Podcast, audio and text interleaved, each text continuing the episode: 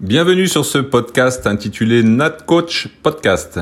Je suis Eric Rebourg, cadre technique d'État à la Fédération française de natation et j'ai créé cet outil à l'intention des entraîneurs de natation afin de favoriser un échange d'expériences sur l'entraînement et tous les paramètres du métier d'entraîneur. Au cours des différents épisodes, j'échangerai avec des entraîneurs ainsi qu'avec des experts qui interviennent auprès de nous et des athlètes comme les préparateurs physiques, les préparateurs mentaux, les kinés, les scientifiques. J'espère que ce podcast vous aidera dans vos réflexions et votre action et vous donnera l'envie de creuser un peu plus. Bon podcast Bonjour à tous et bienvenue sur ce nouvel épisode du podcast. Donc aujourd'hui, ben, on va retourner dans les montagnes catalanes, on va retourner à Formeux et cette fois on va à la rencontre de Philippe Schweitzer, l'entraîneur du Centre national d'entraînement. Bonjour Philippe. Alors bonjour Eric et tout d'abord merci de m'avoir invité. Euh, je voulais dire bravo pour cette initiative, cette superbe initiative, et aussi merci à tous les intervenants que tu as interviewés euh, pour le pour l'enrichissement qu'ils m'ont apporté, parce que je pense que euh, je me suis fait, vraiment fait plaisir en les écoutant. Donc merci à eux. Ah oui, ben, merci Philippe et moi aussi j'ai pris beaucoup de plaisir et je prends toujours beaucoup de plaisir à vous à causer avec vous là les coachs ben, de d'entraînement et puis de de votre façon de, de penser les choses. Donc euh, ben, Philippe, on va commencer comme tout le monde. Tu vas nous, nous parler un petit peu de ton ben, de ton parcours d'entraîneur, comment comment t'en es arrivé euh, aujourd'hui? oui, alors euh, moi j'ai j'ai 50 j'ai 54 ans donc j'ai déjà un peu d'âge derrière moi. Donc j'ai eu un parcours de lycéen tout à fait classique avec Ouais. une pratique sportive en section sportive ski nordique, donc Mhm. qui m'a un peu aiguillé dans le sport quoi. Et donc à à Gérardmer dans les Vosges. Alors j'ai décroché un bac scientifique et j'ai poursuivi mes études en stats euh, pour obtenir assez rapidement mon professorat de PS et pour entrer dans le monde du travail. Mhm. Donc, euh, ra- rapidement, euh, euh, j'étais attiré par euh, le côté associatif. Donc, Mhm. euh, j'ai souhaité m'investir au milieu associatif. Et le hasard a fait que j'ai été contacté euh, par le club local, Euh, Ouais. le club des Dauphins de Bernay. Donc, c'est un, c'était un petit club en Alsace. Mhm. D'ailleurs, on l'entendra dans mon accent. Donc, je suis Ouais. Et donc, euh, d'une centaine de membres, un tout petit club à l'époque, dans les années 90, parce que j'ai démarré, et dans une ville de 9000 habitants. D'accord. Donc, Ouais. euh, ce qui- ce est intéressant de savoir, c'est que cette ville, elle se situe exactement entre Strasbourg et Mulhouse. Donc, deux Ouais. grosses structures à l'époque de, de natation. Mulhouse l'est encore, Strasbourg un peu moins en natation, ils est plus en, en polo actuellement. Mais à Mhm. l'époque, c'était deux grosses structures de, de natation. Et tout autour d'Aubernay, euh, il y avait tous les 10 km une mille piscines.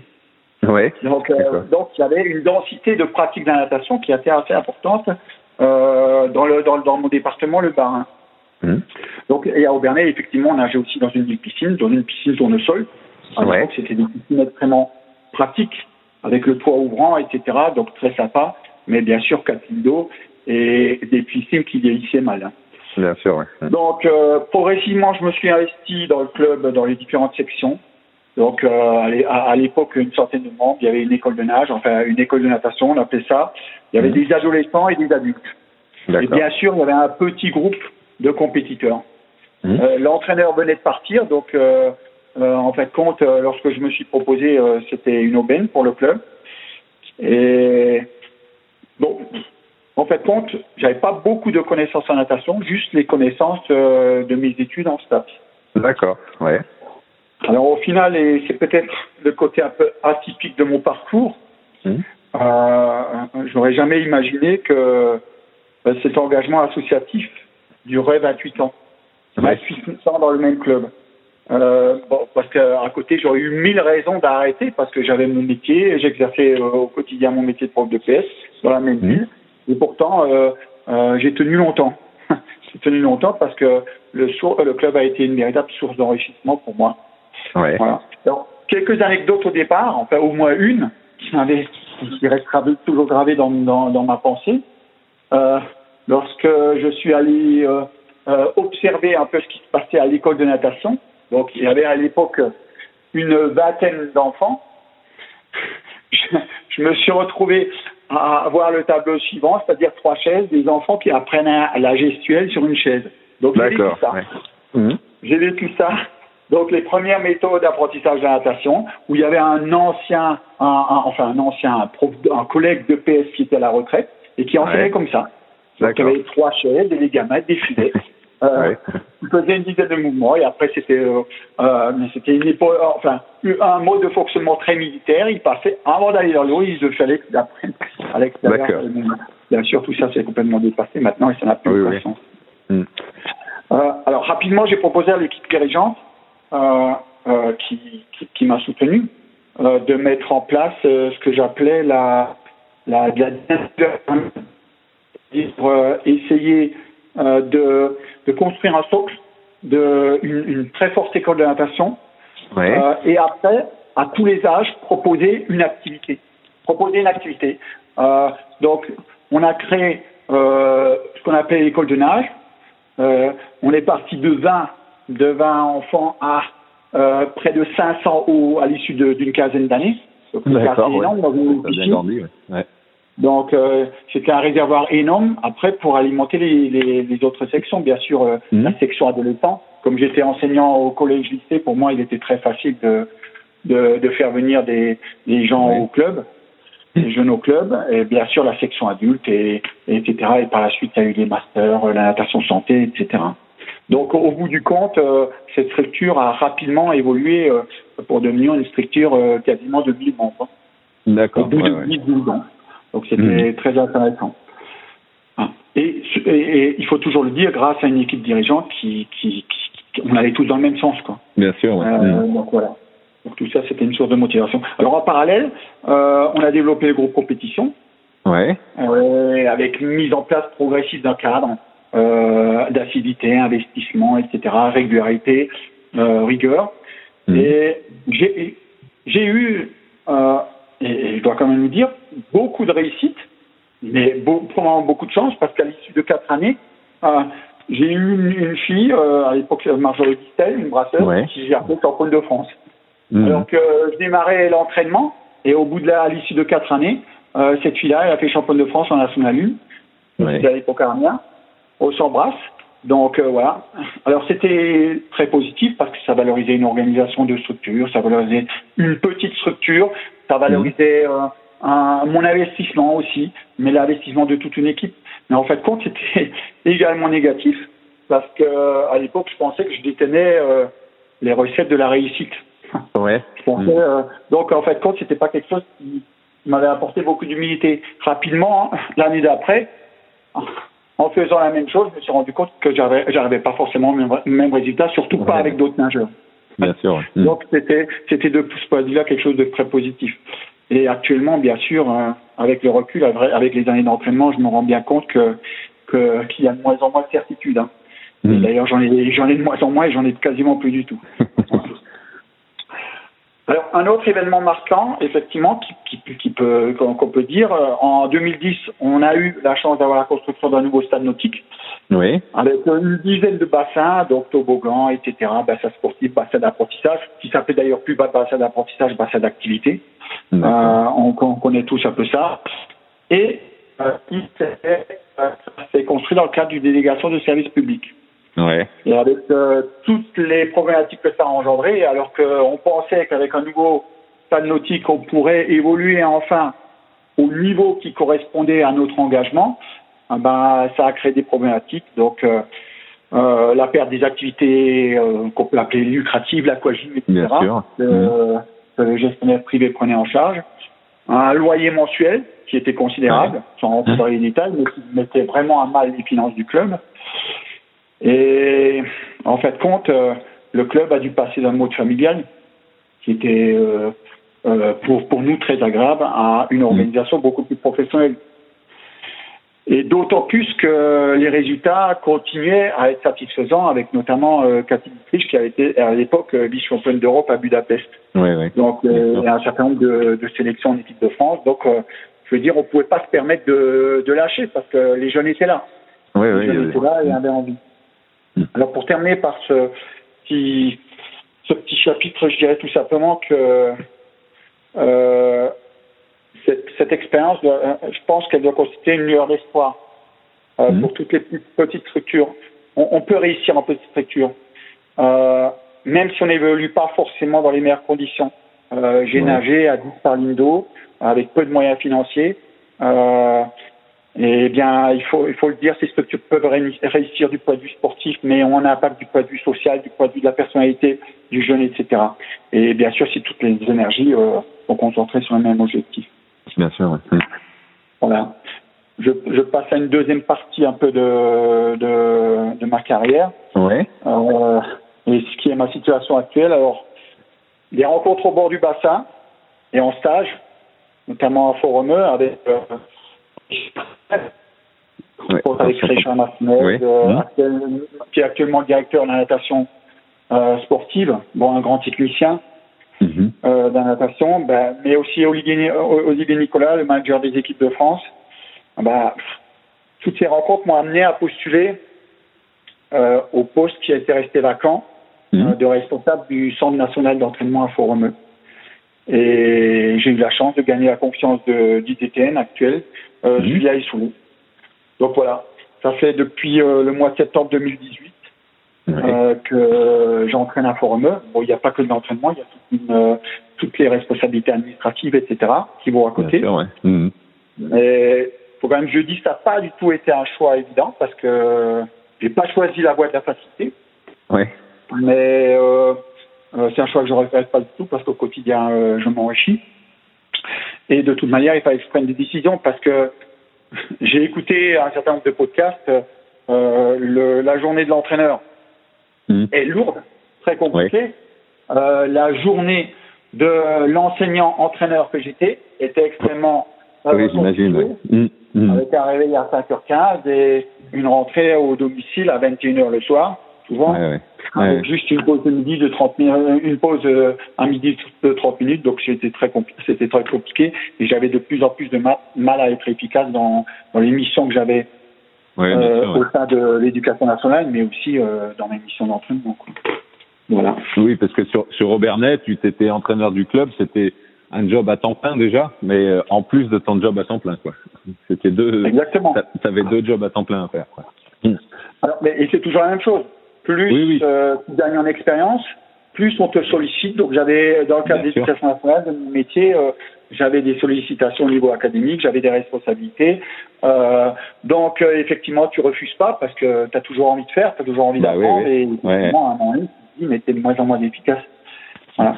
Donc actuellement, je suis à Forumeux et je collabore avec mon collègue Lionel Barnade qui Mhm. s'occupe du cadre. Voilà. D'accord. Ok.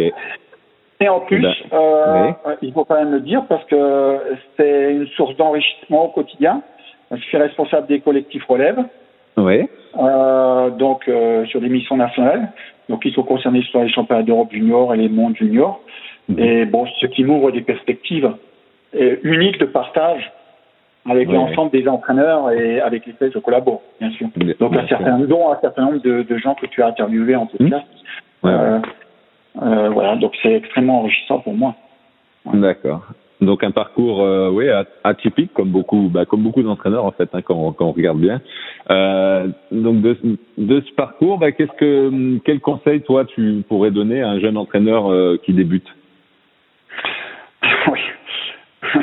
Alors déjà, je lui dirais que, comme d'autres collègues l'ont dit, hein, donc je vais Mhm. probablement un peu répéter, déjà le métier de coach n'est pas un métier facile. Ouais. Donc il faut y être préparé et pour pouvoir s'épanouir, parce que si tu t'épanouis pas, euh, Mhm. t'es malheureux. Quoi.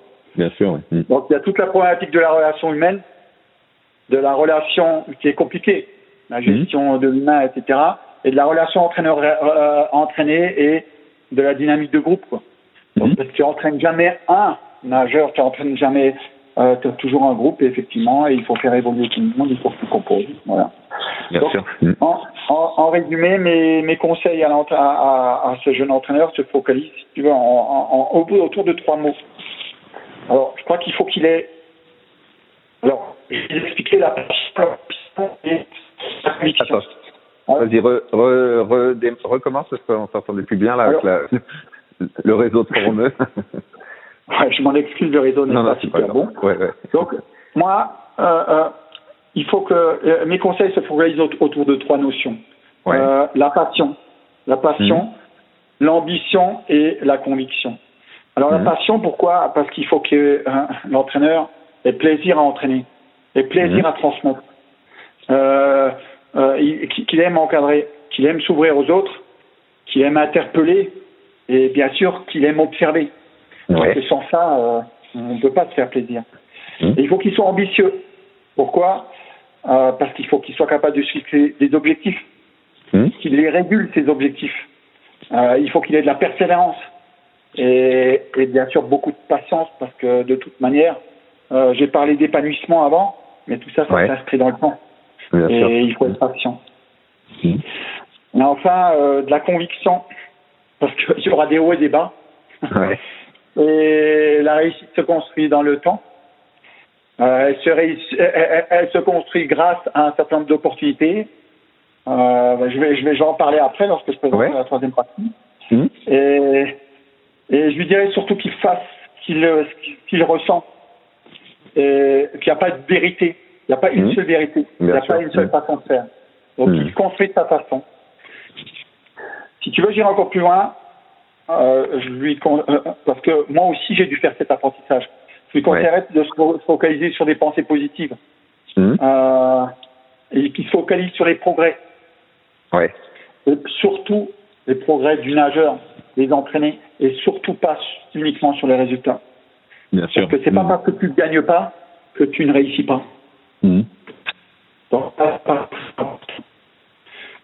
Et enfin, je lui dirais de ne pas trouver d'excuses. Ouais.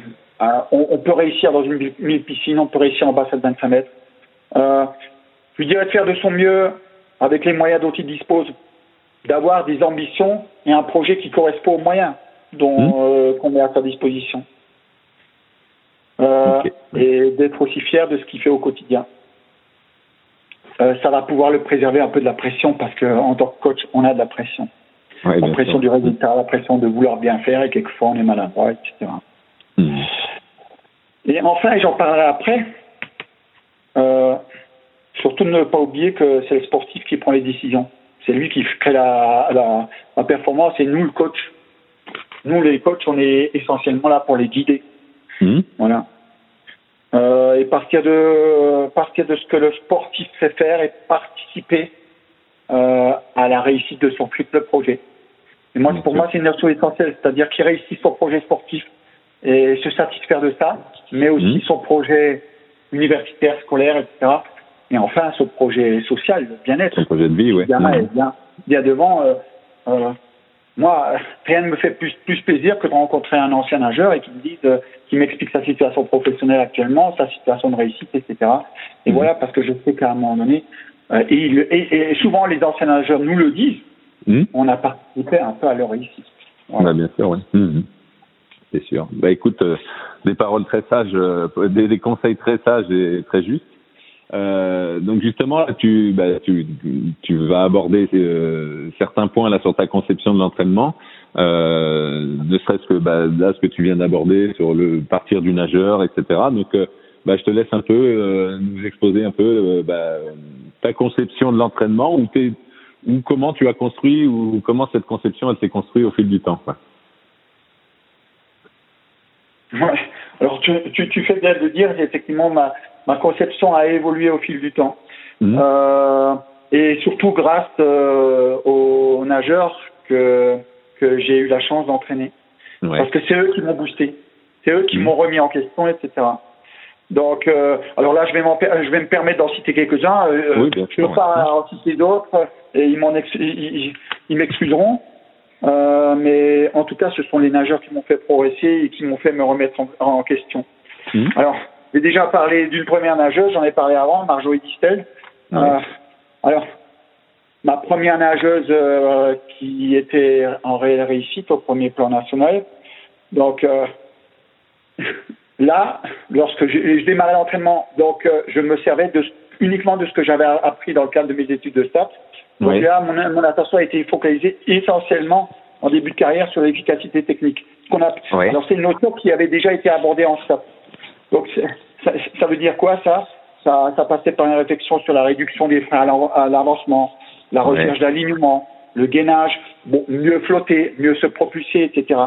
Mhm. Donc et surtout, et surtout, et on en parle encore aujourd'hui, enfin, et en, plus, c'est une notion extrêmement importante, l'amélioration des, des, coordinations en relation directe avec euh, euh, la vitesse, bien sûr, parce qu'une coordination, ça a du sens par rapport à une vitesse, et une coordination par rapport à un tempo. Tenir un tempo, avoir un mhm. tempo, créer de l'efficacité dans son âge. Et je crois que euh, ça a été efficace parce qu'à l'époque, c'était une fille, euh, on proposait pas énormément d'entraînement. Elle était à un volume hebdomadaire moyen, stage compris de 20 km par semaine. Ouais. Donc c'est dérisoire. Oui, oui. Et c'est une fille qui a réussi à l'époque à monter sur la première page du, podium des championnats parce qu'elle mmh. avait un potentiel, elle avait du talent, mais euh, aussi probablement parce qu'à un moment donné, elle avait trouvé cette clé de la coordination. Euh, Voilà. Après, il y a eu un, un, nageur, euh, euh, Yannick Bignon. Alors, c'était tout à fait un autre profil. Et lui, il m'a interpellé, parce que j'avais pas le choix, parce que tout ce qui était coordination, relâchement, euh, etc., c'était pas trop son truc. C'était un peu un caillou dans l'eau. Hein. Ouais, ouais. Il m'en voudra pas, mais il le savait très bien. Donc, on a dû trouver d'autres solutions pour qu'il. Mais par contre, c'était un guerrier. Et il avait envie de réussir. Et euh, avec beaucoup d'humilité. Donc euh, là, j'ai, il m'a vraiment interpellé. J'ai, effectivement été obligé de me pencher un peu plus sur la dynamique volume-intensité. Oui, d'accord. Mm. Et alors, euh, avec toutes les notions de physio qui sont intervenues, que j'avais également abordées en STAPS. Et c'est un garçon qui doit ses résultats au premier poste, toutes ses sélections internationales, etc., un travail effectué à une, à une exceptionnelle. C'est un garçon qui avait été capable de faire euh, des, des, stages à Forumeux où on s'entraînait euh, trois fois par jour, mmh. avec euh, 20 euh, km par jour. Mmh. Donc c'était. J'ai jamais autant pu nager avec un autre nageur, mais à un moment donné, il se levait le matin pour ça. Donc j'ai pu le faire à un moment donné. D'autres nageurs par la suite ont nagé plus vite en en faisant beaucoup moins, mais en tout cas, c'était la solution que qu'on avait trouvée ensemble. Mmh. Et ça avait marché à une époque donnée. Est venue euh, Cathy Dietrich par la suite, mmh. euh, vice-championne d'Europe à Budapest, donc en eau libre. Mmh. Et là, elle, m'a, là, on a été amené à nous pencher un peu sur l'altitude. Oui. Et on a et a proposé une organisation d'entraînement à trois niveaux d'altitude. Donc euh, un peu la plaine, ce qu'on faisait à Aubernais, mmh. mais Forumeux, 1840 mètres, et aussi le Sierra Nevada. Donc il y avait une alternance de ces deux, stages là et qui lui ont été à l'époque euh, euh, très bénéfiques puisque elle a réussi réellement à une période donnée euh, à participer à trois championnats du monde euh, et à être sacrée des championne d'Europe quoi. Donc c'était très mmh. positif. C'était encore une facette d'exploration. ouais. voilà. Après est venu un, un, un, un nageur comme Jérémy Peter et d'autres Hmm. Donc c'était un brasseur de niveau, un brasseur, quatre nageurs de niveau international junior. Et, et là, on, s'est penché euh, sur la prépa physique. Ouais. C'était les périodes où effectivement euh, le nageur commençait à réellement s'investir dans le développement de la force, que ce soit d'ailleurs le nageur, le sprinter et le nageur de demi-fond. Bien sûr. Et donc euh, j'ai été amené à explorer toutes ces facettes. Et, et également, on en parle actuellement beaucoup, euh, toutes les facettes de la mobilité. Oui. à l'époque, on avait fait, euh, je faisais un peu de la gym que j'avais appris, type Carrasco, etc. Enchaînement d'exercices gymniques avec lui parce que c'était toujours un nageur qui avait besoin de se sentir bien dehors avant d'entrer dans l'eau, pour sentir des choses dans l'eau. Mhm. Donc on avait travaillé beaucoup sur cet aspect de force mobilité et ça lui est et encore actuellement lorsque je le rencontre, etc. Et il nage encore, c'est un vrai sportif. Euh, il démarre toujours par ses routines euh, parce que ça lui convient bien, quoi. D'accord, ouais, ouais. Est venu après Adine Furst, la mm -hmm. qui nage encore bien et qui est en pleine réussite, encore. Une, nageuse exceptionnelle, exceptionnelle du point de vue de l'engagement, hein, de la persévérance. Et, et, là, j'étais amené à explorer avec elle toutes les facettes de la récupération. Euh, c'est là que j'ai démarré euh, HRV. Donc la variabilité, mhm. j'ai développé la variabilité cardiaque euh, avec euh, l'accompagnement de, de Robin Plat. Mmh. Donc tout, tout ce qui était récupération bas chaud, bas froid, toutes les notions de nutrition, on essaye de trouver les meilleurs, les la meilleure organisation du point de vue de l'hygiène de vie, du sommeil, etc., les rythmes de sommeil, etc., pour être le plus efficace possible, quoi. Mhm. Donc, euh, et également la préparation mentale. Ça, D'accord. c'est la dernière chose qui a à peu près euh, que, que, que, que j'ai exploré. Ok. Et enfin, je terminerai par un- un- une référence à un nageur, Samuel Bachet, qui a été euh, Ouais. euh, lors des derniers championnats de France, euh, double champion de France au 200 et au 404 nage. Euh, mais mais que, que j'entraînais plus, j'entraînais que ponctuellement, puisque ça faisait deux ans qu'il s'entraînait aux États-Unis. Alors ça a été probablement le nageur le plus talentueux Mhm. euh, que j'ai eu, que j'ai connu. Alors, le volume ne le faisait surtout pas kiffer. Alors là, Ouais. euh, ça aurait été impossible de lui, de lui proposer un volume comme j'avais proposé à l'époque à Yann Dubignon. Ouais. Euh, et, mais le problème, c'est qu'intrinsèquement, c'était plutôt un nageur euh, de sprint long. Mhm. Donc, pas plutôt un, pas vraiment un sprinter. Donc, il fallait quand même qu'il nage, quoi. Ouais. Et donc, on a réussi à trouver des solutions ensemble. On a réussi à trouver à travers euh, des situations ludiques, des défis, des défis Mhm. qui étaient au quotidien ces sources d'énergie. Quoi. Être Ouais. capable de mieux, se donner, être capable d'être meilleur que soi, etc. Et d'ailleurs, euh, euh, sa poursuite d'études en, aux États-Unis à Pittsburgh et surtout la dynamique de groupe qui, réglait, qui, qui régnait euh, dans ces universités américaines lui ont permis de franchir des paliers. Donc un 417 au 204 et 20, euh, au 404 et 200 Ouais, ouais. au 200 et au 204 qui n'auraient à mon avis probablement pas atteint euh, en France. En tout cas, euh, euh, Mhm. par Aubernais, je pense. Voilà. Alors, ah, alors, si je peux me permettre de poursuivre un peu, juste Bien sûr, euh, pour résumer, euh, ma vision actuelle, parce que Ouais. donc, comme je l'ai dit, ce sont les nageurs qui ont qui m'ont amené à, à, premièrement à continuer à entraîner et effectivement qui m'ont qui m'ont interpellé euh, chaque chaque année, chaque saison. Euh, J'ai trois principes. Actuellement, je fonctionne sur trois principes. Mhm. Euh, la connaissance de l'athlète et la référence au niveau. Ouais. Euh, le deuxième principe, et je vais les expliquer, c'est rendre le nageur acteur de son projet de performance. Mhm. Et enfin, euh, proposer un menu à l'athlète qui respecte des règles. Des Mhm. règles que, que je vais expliquer après. Donc la- le premier principe, le le premier, ces principes Attends, Donc, euh, Re- euh, tu peux juste repartir du premier principe là par rapport Ouais, au- donc le premier principe, Oui. c'est la connaissance de la tête. Pour le coach, Oui. je pense que c'est Mhm. essentiel de connaître son athlète, de connaître euh, son niveau de, euh, de, de performance, euh, ses Mhm. points forts, ses points faibles, et de mettre ceci en référence systématiquement au haut niveau. Mhm. C'est le point de référence. Pour identifier ce, ce qui le sépare de ce haut niveau. Oui, bien sûr. Notamment, ouais. ici, sur Forum, dans le cadre de, de- des athlètes que j'entraîne, au centre national, la référence, c'est le haut niveau. Mhm. Donc, euh, voilà. Le, le deuxième principe, c'est rendre, et je crois qu'on n'a plus le choix pour avancer, euh, rendre le nageur acteur de son projet de performance. Bien sûr. Mhm. Parce que c'est lui qui fait les choix. C'est c'est lui, et à partir du moment où il fait les choix, il faut à aucun moment que ce soit des sacrifices. Mhm. Donc, euh, c'est le, le sportif, c'est le nageur qui doit aimer s'entraîner. Sinon, il peut pas durer, il peut pas progresser. Euh, tout simplement parce que lors de l'entraînement, c'est là que tout se passe. Oui, bien sûr. va le préparer à la compétition. Voilà. D'ailleurs, tiens, je, je rebondis juste là. euh, je crois que c'est hier, il y avait un article dans l'équipe où euh, Kylian Jornet, là, le, le coureur de trail, euh, expliquait qu'en fait, pour être bon, il faut aimer s'entraîner, quoi.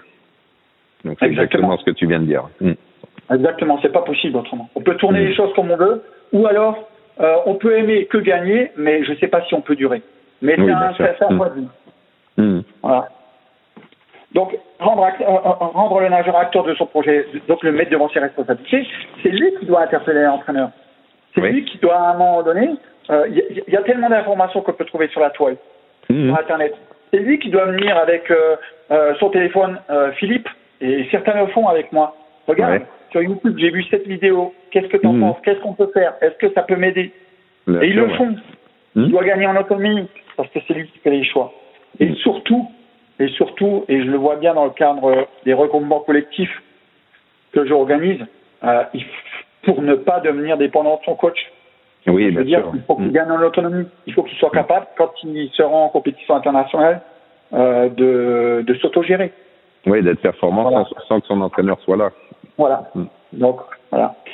Le, le, le troisième principe, c'est un peu ce que je viens de dire, c'est proposer à l'athlète un menu. C'est ce que Mhm. fait le coach. Et c'est et c'est le nageur qui rajoute les ingrédients du, du menu. Euh, par contre, lorsque je lui propose un, un, un, un menu, je respecte toujours euh, trois notions. Des notions que tout le monde connaît, tout le monde a appris. C'est les, mais mais, mais j'y tiens particulièrement. C'est les no- notions de progressivité, de Mhm. stockage et de spécificité. Comme tout. Ah, Hein. c'est-à-dire- Donc j'y vais, vais progressivement. Par contre, Ouais. si je veux que mon athlète progresse, il faut que je crée une charge. Il faut que je Ouais. crée un stimuli. Et bien sûr, si je veux qu'il progresse dans un domaine, il faut que je travaille cette spécificité. hein. Bien sûr. Voilà. Mm. Et, et donc, voilà mes trois principes. Et à partir de ces trois principes, euh, j'ai des méthodes. J'ai des méthodes, mais qui se, qui se résument en trois mots. Et de plus en plus, au fur et à mesure de mes années, c'est simplifier. Mm. J'essaie de plus en plus simplifier. Euh, il m'est déjà arrivé d'avoir, bon, comme, comme beaucoup d'entre nous, cette zone de travail, euh, en fait, Ouais. tu savais jamais dans quelle zone le nageur Bien travaillait sûr, ouais. entre la zone 3 ou la zone 5, euh, bon, peu Mm. importe. Euh, donc j'essaie de simplifier au maximum.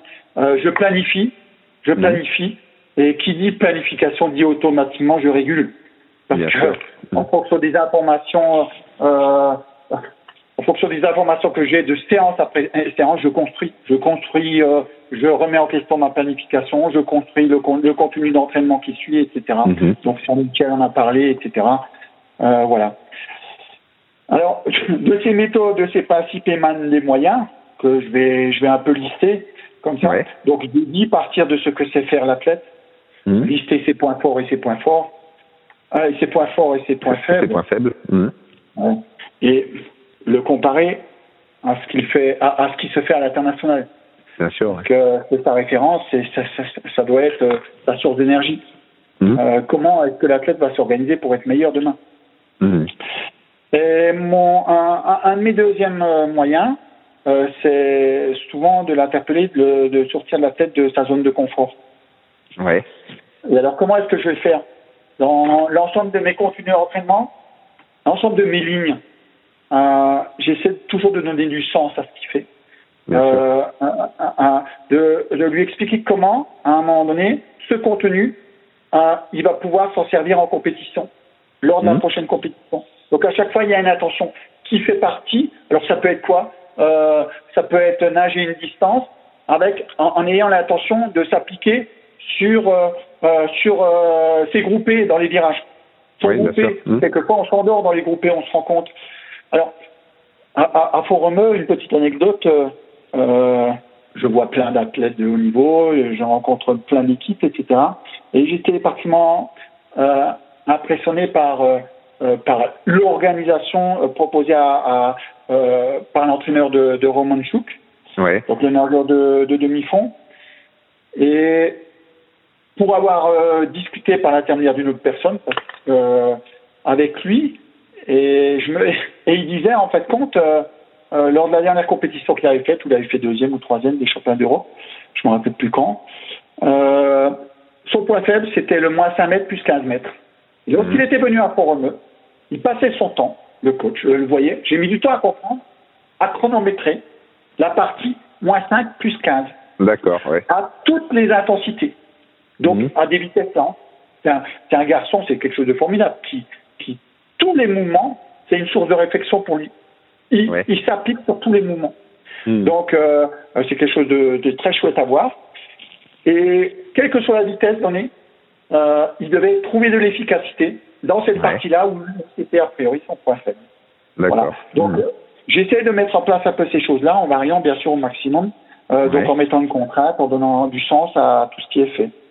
Après, euh, euh, je passe une partie, peut-être pas assez, une grande partie de, des, une petite partie des entraînements au départ les virages, parce qu'il Ouais. faut quand même se rendre compte que au premier plan international, en bassin de 25 mètres, en petit bassin, euh, les, ba- les parties non nagées, c'est 60% de la performance. hein. Bien sûr, ouais. Mm. Mm.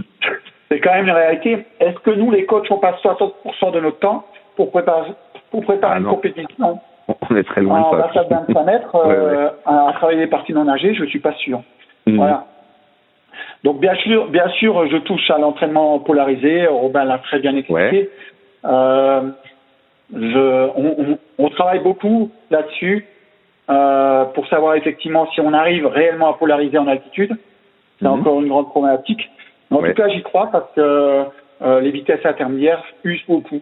Et j'ai eu des, des sûr. expériences avec un, un certain nombre de nageurs euh, que j'ai cités avant où effectivement euh, ils n'arrivaient pas vraiment frais en, en, en, en- lors de l'objectif tout simplement parce qu'à un moment donné, euh, je pense que j'avais trop travaillé sur euh, des intensités intermédiaires. Bien qui et qui ne correspondent pas à, Mhm. de toute façon à la coordination des, des vitesses de course. Quoi. En plus. Voilà. D'accord. Donc, euh, bien sûr, euh, euh, l'explication de, de, de, de Auguin euh, concernant euh, l'efficacité propulsive, euh, son organisation, sa planification, bien sûr, quelque chose de très en- enrichissant. On s'en sert ici à Forumeux parce que c'est un endroit privilégié pour travailler euh, toute cette efficacité propulsive. Euh, dans un premier temps, euh, l'augmentation de la distance particle et après euh, l'augmentation de la vitesse. Bien sûr, mais Denis l'a beaucoup mieux expliqué que Bien sûr. l'expliqué. Ouais. Mhm. Et je varie beaucoup les modes de, de, de planification. D'accord. Euh, C'est-à-dire, les entrées dans, ma, dans, dans les préparations sont souvent différentes parce que je me suis rendu compte que l'athlète s'adaptait à un mode de fonctionnement. Mhm. Donc, euh, je, même tout en respectant les principes que j'ai évoqués avant, il m'arrive de faire de la planification inversée, ce qu'on appelle la planification inversée. Ouais. Euh, donc je pars de l'intensité pour avoir pour arriver à quelque chose de de, de plus long, etc. Euh, ou un mot traditionnel de, de, de planification. Donc donc je change, je change Mhm. en fonction de ce que j'observe, de ce que je vois, et pour varier. Et ça m'a souvent porté euh, satisfaction. Euh, donc, qu'est-ce que je pouvais encore dire Bon, les feedbacks avec la vidéo, tout, beaucoup de gens en font, c'est essentiel. On a la tablette au bord du bassin, euh, on filme, on regarde directement, euh, euh, c'est essentiel. Euh, et la mise en place, alors comment est-ce que je vais dire, du projet de l'athlète, c'est quelque chose Ouais. d'essentiel qui se fait en début de saison et qui se construit tout au, au, au fur de la maison, au- tout au, au courant de la saison et, et le, du projet de l'entraîneur aussi. Ouais, ouais, bien sûr. Mhm. euh, quand on quand on se rassemble, euh, souvent la difficulté c'est d'articuler l'ensemble de ces deux projets. Et pour moi c'est essentiel. Le nageur est acteur de son projet de performance, bien sûr, mais si les projets, celui de l'entraîneur et celui du nageur, ne vont pas dans le même sens, Ah bah là, euh, c'est- compliqué. on va droit dans le mur. On va droit dans le mur. Mhm. Donc voilà. Alors mon organisation dans les semaines, j'essaie de toucher un peu à tout et en Ouais. respectant les, les trois principes. Euh, donc il n'y a pas euh, de bloc particulier, j'essaie de, de, de faire un peu de tout. Euh, souvent avec des, des, des nageurs que j'appelle du sprint long, euh, j'arrive jusqu'à cinq semaines de travail sollicitantes à- à- et après je relâche un peu. Avec les nageurs de plutôt de sprint court, deux, de, à- avant de relâcher parce que le travail est quand même euh, d'une plus forte intensité. Plus fort, ouais. Mhm. Voilà. D'accord. Alors, en, en, en résumé, si tu veux, Ouais. j'ai, je, me, je me suis amusé à, noter cinq phrases. Donc, mon, mon approche va de, euh, pour le nageur, je prends du plaisir à pratiquer un sport. Ça, c'est le démarrage déjà, parce que si je me fais pas plaisir, c'est pas bon. Ouais, Après, j'apprends à m'entraîner. Et Mhm. même euh, les nageurs, quelquefois, euh, qui ont déjà un certain niveau, ils ont besoin d'apprendre à s'entraîner. Mhm. Et après, je m'entraîne à m'entraîner. Parce que là aussi, ça, c'est, même si je suis capable de m'entraîner correctement avec toute la concentration, avec, Mhm. en répondant à toutes les attentions que je propose, etc., c'est pas pour autant que je vais pouvoir m'entraîner au quotidien, à raison de deux séances par jour, etc. Bien sûr, ouais. Donc tout ça, ça doit être dans la durée. Après, lorsque le nageur est prêt à faire tout ça, ah bah, je crois qu'il va devoir s'entraîner à la compétition Mhm. et enfin, il va devoir s'entraîner à la gagne. Ça, ce sont cinq notions pour moi essentielles, euh, qui sont évolutives, bien sûr, et qui se regroupent. Mmh. Mais voilà. Voilà un peu ma, mon, ah, bah, mon point de vue euh, où j'en suis actuellement. C'est très, très, très clair, très précis. Moi, j'ai juste une question euh, complémentaire, on va dire. Puisque tu as dit que dans ton parcours, toi, tu avais fait du ski de fond, euh, du ski nordique. Euh, là, tu es à Font-Romeu. Est-ce que tu utilises, euh, je sais que Richard, euh, Anne, quand on, est, quand on travaillait sur Font-Romeu, on utilisait beaucoup le, le ski de fond aussi l'hiver pour travailler. Et justement, des fois, pour trouver des, des, des, subterfuges pour certains athlètes pour travailler un peu l'aéro l'aéro un peu long, ceux qui n'aimaient pas faire ça en, en bassin. Est-ce que toi, tu, tu utilises aussi ça ou est-ce que pas encore ou est-ce que tu les fais ou est-ce que t'as pas encore tu les as pas encore trop trop mis sur les skis? Ouais. Alors à Forum c'est vrai qu'on pratique beaucoup euh, du plein air. Hein. On pratique, euh, ça va de la marche nordique, euh, un peu de course à pied. Euh, mhm. ça va du VTT, bien sûr, parce qu'il y a de, des superbes parcours ici. Mais en hiver, bien sûr, le ski nordique. Et moi, en tant que spécialiste, bien sûr, ouais. je, je le propose bien souvent à mes, aux, nageurs. Et même si, même lorsque les nageurs sont débutants au départ, à Forum, tu, tu sais que c'est un endroit qui est souvent ensoleillé, donc tout est fait pour clairement pour pratiquer dans d'excellentes conditions. Euh, surtout que ici la piscine est située à, à 400 mètres à vol d'oiseau des pistes mmh. euh, de ski de fond. Donc c'est vrai qu'on qu'on alterne, on alterne le travail euh, de plein air avec le travail dans l'eau. Déjà pour, euh, pour, pour pour éviter la monotonie. Et pour trouver d'autres sources de travail. Euh, euh, le, le, ski de fond, le ski nordique, c'est un sport de glisse. Hein. La natation, c'est un sport de glisse. C'est un sport d'équilibre. C'est un sport d'équilibre. Donc tu vas trouver tout ça, tout ce que tu, tu, tu, tu vas pouvoir développer dans le ski de fond, tu vas le retrouver en argent. Et bon, c'est vraiment une activité qui est totalement appropriée. Euh, donc c'est vraiment bien et, et moi j'avoue, c'est un véritable plaisir de pouvoir le proposer aux nageurs.